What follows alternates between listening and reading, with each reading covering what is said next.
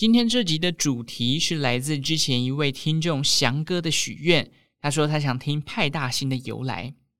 进入主题之前呢，也跟大家分享，如果你有想要听的主题，或者是对节目有任何的想法，都可以到资讯栏下方的表单连接去填写表单给派翠克，让我参考一下大家的意见啦。好，讲到派大星哦，当然我们就要讲一下海绵宝宝的起源啦。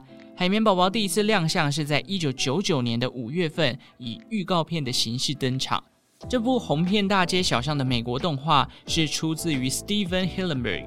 那 Steven 他不只是一位这个动画家，他更在海洋的领域上有非常非常专业的背景哦。小时候的 Steven 接触到了当时法国海洋学家雅克库斯托的海底纪录片《The Silent World》，从此打开了 Steven 对海底世界的兴趣。补充一点，雅克库斯托呢，也是现在这个呃潜水工具里面这个非常重要的水肺的发明者之一。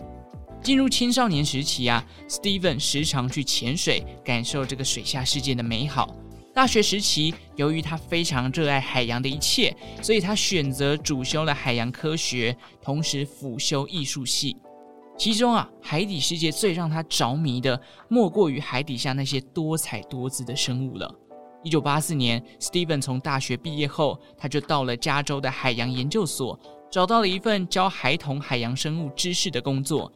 那为了提升整个这个教学的丰富度跟有趣程度，Steven 呢就结合了自己海洋知识以及艺术相关的能力哦，制作了一本漫画，叫做《The Intertidal Zone》潮间带。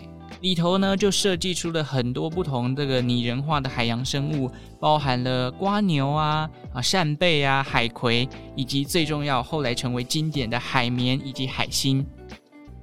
那在他的任教期间啊，Steven 观察到漫画在小朋友之间的口碑还不错，毕竟有插图啊，又有简单的说明哦，这个是会激起小孩子的兴趣啦。所以呢，这就让他有了将自己作品商业化的想法。于是啊，他先辞职回到校园，继续钻研相关的动画艺术，去强化自己在这方面的专业。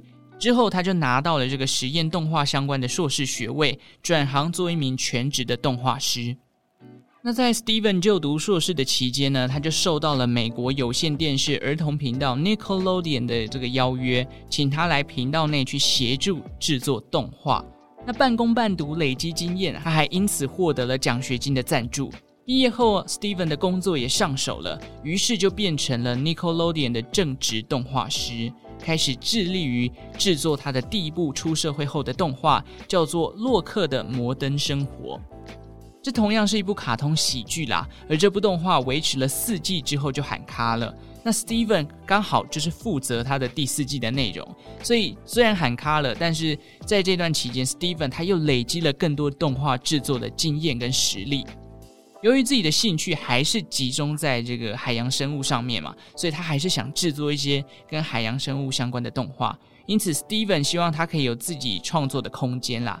那在洛克的摩登生活停更了三年之后，一九九九年的七月，Steven 以当初在海洋研究所任教的漫画经验为灵感，制作出了海绵宝宝，而海绵宝宝也正式的首播了。据说当年一播出啊，就造成了轰动。这部作品不仅让 Steven 走红，也使得 Nickelodeon 获得了他们频道有史以来最强大的 IP，至今仍是风靡全球的超级卡通。不过啊，这位动画师啊，在二零一七年的时候宣布自己罹患了渐冻人症，经过一年多跟这个疾病抗战，最终在二零一八年的时候不敌病魔，五十七岁的时候就离开了人世。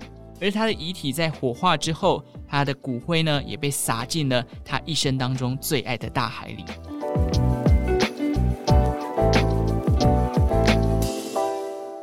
这大概是海绵宝宝的动画跟这个啊，他的作者的一些故事介绍啦。那我们回到 Patrick Star，海绵宝宝卡通中的粉红海星，一样是从潮间带漫画当中延伸出来的角色。他总给人家一种慵懒啊、迟钝不聪明的形象。其实，Steven 在曾经受到媒体采访的时候就表示过，海星给人的形象就是慵懒慵懒的感觉，就动作很慢。不过，他们虽然动作很慢，却是相当有脾气的一种生物哦。所以呢，他在剧中啊就有设定说，派大星会突然有时候看起来很笨啊、很迟钝，但时不时就会在里面暴怒，或者是有非常情绪化的表现。坦白讲，有一派人说派大星是一个就是没有脑袋的生物，可是我觉得在动画里面的安排跟巧思上，有时候他会笨笨的角色突然爆出一句至理名言，你都会觉得哦，对，人生根本就不需要想的那么复杂，他就有点像是愚人的角色。愚人，我觉得有时候就是这个世界太复杂，你反而用单纯的思考逻辑去理解它，你的人生反而会更快乐的那种感觉啦。好，那讲到 Patrick Star。大家都知道，就是我的这个名字叫派翠克嘛。Patrick 这个英文名字呢，其实是我从小到大从来没有改变过的英文名字哦。我幼稚园开始就用到现在了。记得当初是因为有一只无尾熊，好像就是到木栅动物园嘛，它就叫做派翠克。查了一下这个新闻呢，这个无尾熊啊，它也是一九九九年从澳洲库伦野生动物园被接到台北市立动物园的。那时候好像就是我开始读这个呃幼稚园的时候。那老师就帮我取了一个英文名字叫 Patrick。长大后，其实我自己也蛮喜欢的，因为 Patrick 其实不常见啦，在台湾。小时候还特别查过这个名字有什么含义，然后我就发现，哎呦，在拉丁文里头哦，居然有贵族的意思。不知道大家长大后有没有改过自己的英文名称，或者是去查一下自己这个英文名称在不同的语言，比如说拉丁文里面的含义是什么？其实我对英文名字都会有一个。呃，莫名其妙的刻板印象，我不知道大家有没有这样的一个状态哦。好比说，呃，Bob 好了，Bob 感觉就是一个呃人高马大、魁梧啊，然后有点胖胖的男生。头发的话，可能就是平头，然后有点蓄一些胡渣的感觉。或者像 David，David 我脑中就会浮现一个比较商务人士的感觉，穿着白色衬衫，然后梳着油头，讲话可能就比较。呃，油嘴滑舌一点的感觉哦。如果叫 David，不要怪我，这是我自己的刻板印象了。我们来举几个女生的例子好了，譬如说，呃，Zoe 好了，Zoe，感觉 Zoe 就是一个化妆化得很勤劳的时尚女性，在她的世界里面，只准快不准慢，会受不了动作慢的人。我不知道有没有这个听众是叫 Zoe 的，你是不是就是这样的人呢？哈，好了，以上只是我自己的脑补哦，大家会有这样的技能吗？如果今天有一个正妹或一个帅哥走在路上，要你去猜他的英文名字，大家脑中会浮现出来的第一个英文名字会是什么呢？我的话，帅哥我觉得可能是 Mark，那比较壮汉型的，就是精壮型的帅哥，然后可能是飞机头的感觉。那女生呢？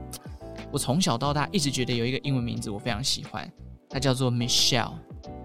我觉得 Michelle，然后就有一种这种洋妞的感觉，金发碧眼的，非常漂亮的一个女生。Michelle 这个名字听起来就是一个大正妹啦。有一部分是因为我觉得 Michelle 这个字念起来很美，虽然我现在都会直接把它跟严书记的米血联想在一起。好了，我会在 IG 开一个问答。你觉得一个帅哥他的英文名字应该叫做什么？或者说一个正妹啊，他的英文名字会是哪一个代表最适合呢？欢迎大家来 IG 跟我互动哦。好，这一集就到这边啦，感谢大家的收听哦，记得订阅周报时光机，我们就下次再见喽，拜拜。